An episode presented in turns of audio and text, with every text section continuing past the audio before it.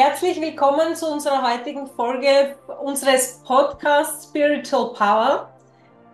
Wir freuen uns, euch wieder begrüßen zu dürfen und heute ist das spannende Thema, Einstiegsthema und unser Hauptthema, ja. Wie passen Spiritualität und Wirtschaft überhaupt zusammen? Es gibt immer wieder Menschen, die halten das noch für Widersprüche, dass äh, Spiritualität etwas ganz anderes ist als das, was wir wirtschaftlich nach außen bringen. Und äh, unsere Überzeugung ist ja, es gehört auf jeden Fall zusammen. Und äh, die Jana darf uns jetzt einmal als Erste in unserem heutigen Podcast sagen, wie ihre Erfahrungen dazu sind, was sie da an Impulsen an dich weitergeben möchte.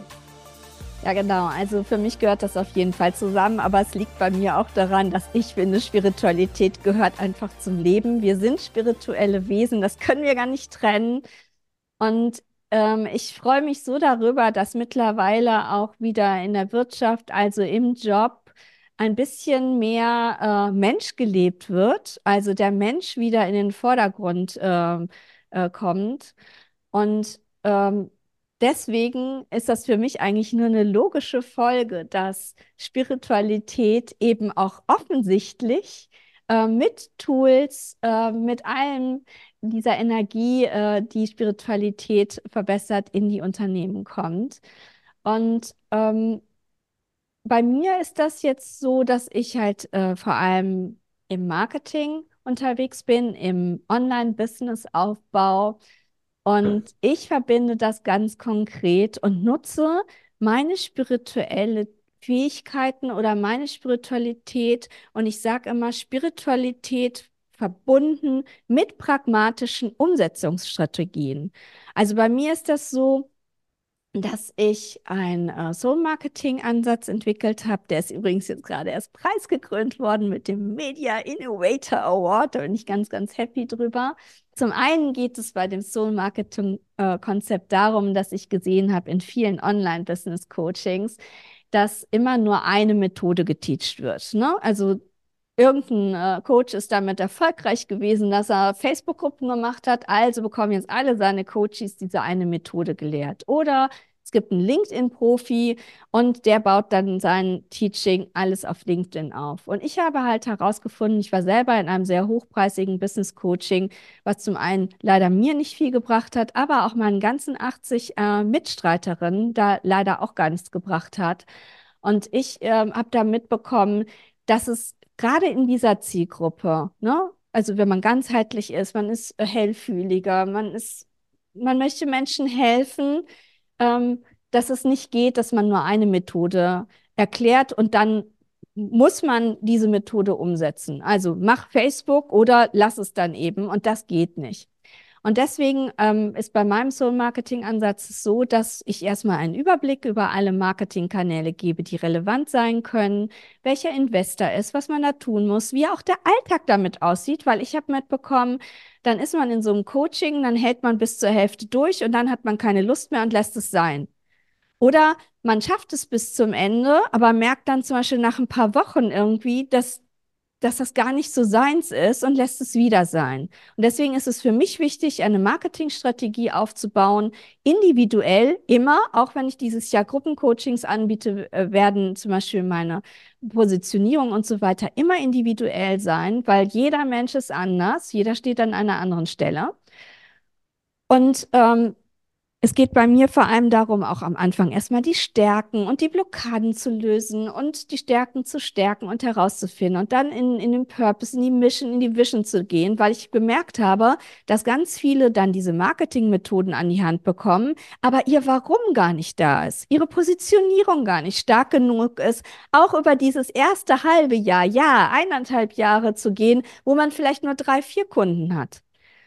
Und das finde ich halt so wichtig. Und das andere, was bei Soul, sonst wird es nicht Soul Marketing heißen, halt sehr wichtig ist, dass ich energetisch arbeite, dass ich mit spirituellen Tools arbeite, dass ich zum Beispiel die Akasha irgendwie einsetze, um am Anfang Blockaden zu lösen, um Themen aufzulösen, die auch wichtig sind, wenn man auch im Geschäft nach außen gehen möchte, wenn man sich zeigen möchte, Viele Frauen, ich arbeite viel mit Frauen, haben noch immer dieses im Kopf, ich bin nicht gut genug, meine Dienstleistung ist nicht gut genug, mein Produkt ist nicht gut genug.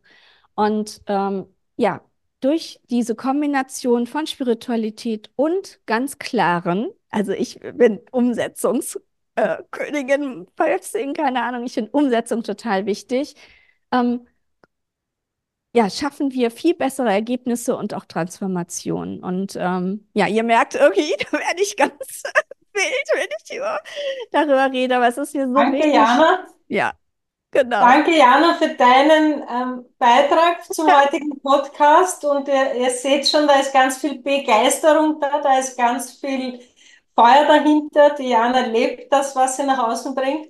Und ich freue mich jetzt, dass die Deborah ihren Teil ähm, erzählt, äh, was für sie die Verbindung Spiritualität und Wirtschaft generell ist und auch, wie sie es in ihrem Arbeitsfeld umsetzt.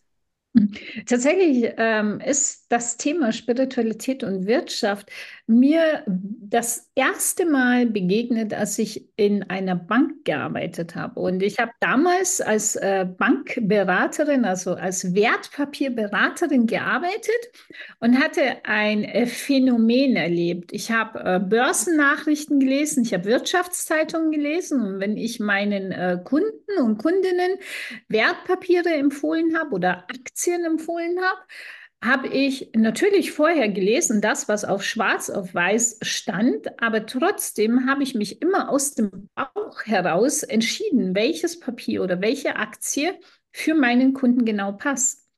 Und äh, das Verblüffende war, dass ich äh, damit äh, riesen Erfolg hatte. Und so viel Erfolg, dass sogar mein Vorgesetzter eines Tages mich in sein Büro gerufen hat und gefragt hat, Frau Bichelmeier, wie machen Sie denn das? Also okay, damals hieß ich noch Vasiri, aber er hat gefragt, wie machen Sie das? Was machen Sie denn anders? Haben Sie irgendwelche geheime Informationen? Und ich habe das damals, nö, wieso? Ich lese Wirtschaftszeitung. Aber natürlich konnte ich ihm nicht sagen, ja, und wissen Sie, äh, und ich entscheide aus dem Bauch heraus, was besser für meinen Kunden, ähm, der hätte mich für verrückt erklärt. Und dann hat er mir sein Depot anvertraut, dass ich für ihn Wertpapiere und Aktien kaufe, damit auch er Gewinn erzielt. Und plötzlich waren alle meine Kunden da und nicht nur die Kunden, sondern auch die Kollegen und Kolleginnen, die immer zu mir gekommen sind, soll ich das Papier kaufen, soll ich das Papier kaufen? Und ich habe das damals so gar nicht verbunden. Erst jetzt als Coach mit, äh, mit der Reflexion, was da gerade passiert, ist mir bewusst geworden, was ich vor vielen, vielen Jahren und Jahrzehnten gemacht habe, auch in der Bonitätsprüfung, später in der freien Wirtschaft. Ich habe immer aus dem Bauch heraus gewusst, lügt der Kunde, ähm, schafft er das? Äh, natürlich habe ich immer Zahlen und Daten herangenommen, aber in der Buchhaltung heißt es immer, ähm, vertraue keiner äh, Bilanz, die du nicht selbst gefälscht hast. Und Bilanzen sind immer auslegbar, ja. Man kann eine Bilanz verschönern. Und die, die Fähigkeit, die Spiritualität in solchen äh, Themen mit einzubinden, ist genau der Faktor, der für mich am allerwichtigsten ist. Weil das, was mir der andere gibt, mag vielleicht das sein, was er mir geben will. Aber wenn ich mich dafür öffne, sehe ich mehr. Und im Coaching passiert mir das auch. Ich hatte letztens eine Coachie, die hat mir erzählt, dass sie seit einem Jahr verzweifelt versucht, ihr Haus zu verkaufen. Mhm. Und sie hat es über einen Makler gemacht. Also normalerweise sollte das überhaupt gar kein Thema sein. Und als, sie, als ich sie gefragt habe, wo das her Haus herkommt, sagte sie mir, ja, das Haus, das äh, hat ihr Großvater gebaut und plötzlich, als der Name ihres Großvaters fiel, bekomme ich jetzt immer noch Gänsehaut, habe ich überall am Körper Gänsehaut verspürt und eine Übelkeit gespürt. Und dann habe ich sie direkt darauf angesprochen, habe gesagt, das liegt an deinem Großvater. Mhm. Es liegt weder am Makler noch an der Zeit, es liegt an deinem Großvater. Er hat noch nicht losgelassen und dann hat, sagte ich aus dem Impuls heraus, also äh, die, die Worte kamen einfach durch meinen Mund, ihr habt eine Leiche im Keller. Dann stockte, oh sie, dann stockte sie und sagte mir, tatsächlich, seit Monaten geht bei ihr die, Tel die Kellertür immer knarzend auf und keiner weiß warum. Und äh, manchmal denkt sie sich, ja, es ist ein Geist, äh, der sie besucht. Und dann bittet sie den Geist dann äh, Platz zu nehmen und mit beizuwohnen und trinkt dann Tee. Und dann äh, ist durch, aber diese Tür geht immer wieder knarzend auf. Und dann sagte ich, du musst dich von deinem Großvater lösen. Das heißt, es ist nicht dein Thema, es ist sein Thema.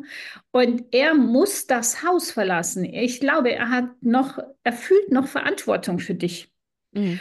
Und danach hat sie wirklich ein Gespräch mit ihm geführt und hat gesagt, ja, ist okay, ähm, ich komme alleine zurecht, du musst dich nicht mehr kümmern, du darfst gehen, ins Licht gehen. Und äh, zwei Tage später klingelt mein Handy und sie sagt zu mir, Deborah, diese Tür, diese Kellertür, die immer knarzend aufgeht, geht nicht mehr auf. Die ist geschlossen und die bleibt auch geschlossen. Und äh, das, das sind Momente, wo ich sage, okay, das sind Impulse, die wir haben, das Bauchgefühl. Und darauf dürfen wir und müssen wir sogar äh, hören, weil das ist das, was ich mit Spiritualität und Wirtschaft verbinde. Wenn wir es anwenden, das, was wir spüren, was wir denken, was Intuition. Ja. Hellwissen, Hellfühligkeit, Hellsicht, ja, das äh, kann jeder. Das haben wir alle, diese Fähigkeiten. Und wenn wir uns dafür öffnen, können wir tatsächlich die Wirtschaft und die Gesellschaft in ein nächstes neues Level heben. Absolut. Mhm. Ja. Super. Danke, Deborah, für diese spannende Geschichte auch. Äh, da werden vielleicht die einen oder anderen auch Gänsehaut bekommen haben. Manche haben vielleicht solche Erlebnisse gehabt. Ich arbeite ja schwerpunktmäßig mit Menschenführung und im Unternehmertum an tiefen emotionalen Themen, oft an geschäftlichen Blockaden, Verlusten offensichtlich. Dahinter stecken meistens ganz alte Ahnenthemen, die auf Kopfebene keine Relevanz haben, die aber auf tiefer Ebene die schnelle Lösung bringen. Ich habe ein Beispiel auch für euch mitgebracht. Äh, jemand in Führung, der ein paar hundert Mitarbeiter hat, hat äh, nach außen hin Richtung Burnout, Richtung äh, ganz viel Konflikte produziert.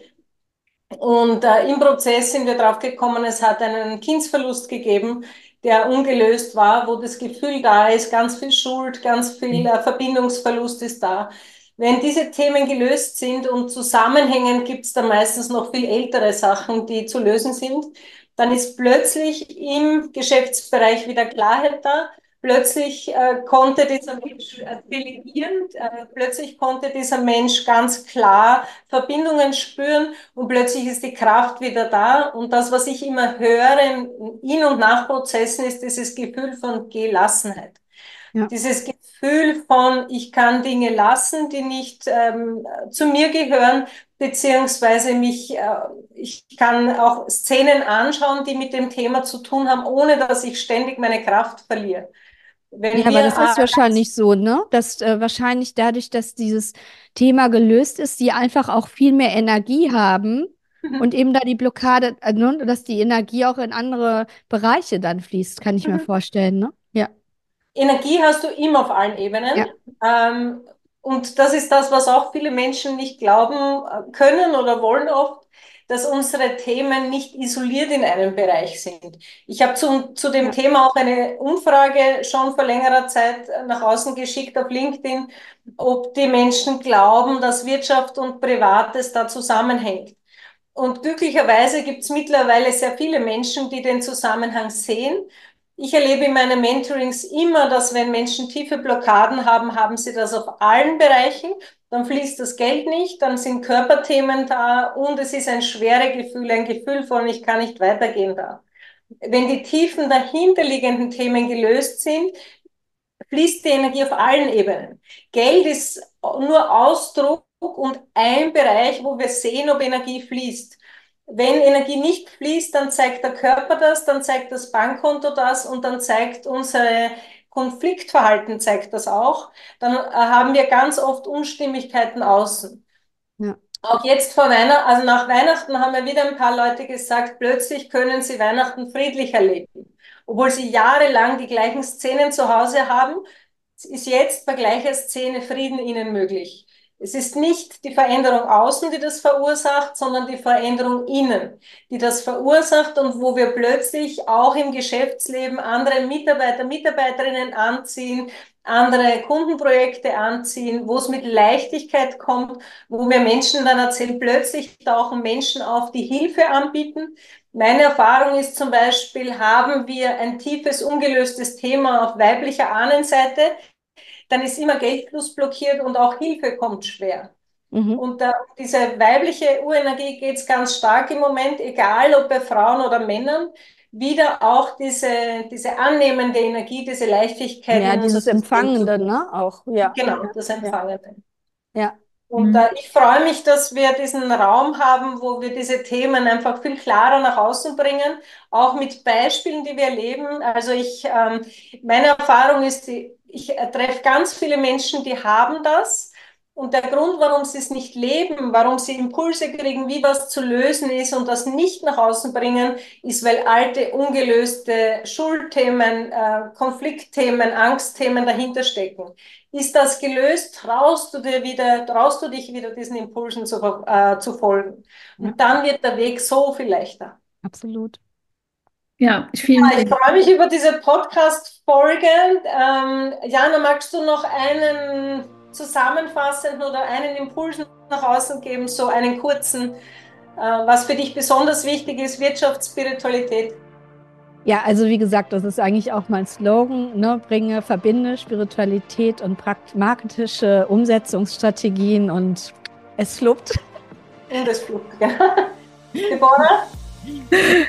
Ja, für mich äh, gehört äh, das Thema einfach äh, ganz wichtig nach außen getragen und vor allem auch gelebt. Und ähm, wenn wir es leben, äh, lebt es sich auch leichter. Absolut. Genau. Ja, mein Satz, der auf meinem Profil oder immer zu finden ist, es darf leicht gehen. Es darf leicht gehen bedeutet, wenn deine äh, Energie fließt, dann kommen automatisch äh, Dinge in dein Leben und dann brauchst du nicht schieben, pushen, drängen, dann kann einfach mit Leichtigkeit etwas entstehen und die Themen dahinter lösen sich auch schnell auf. Ich freue mich, dass du heute zugehört hast und ähm, ja, bald geht es weiter mit der nächsten Folge und wir freuen uns, wenn du unseren Kanal abonnierst, auch gerne weiterschickst und uns auch auf allen Social, Social Media Kanälen folgst. Wir sind alle auf LinkedIn zu finden und auch auf den anderen Social Media Kanälen. Genau. Alles Liebe und bis zum nächsten Mal. Tschüss, bis dann. dann. Ciao. Ciao.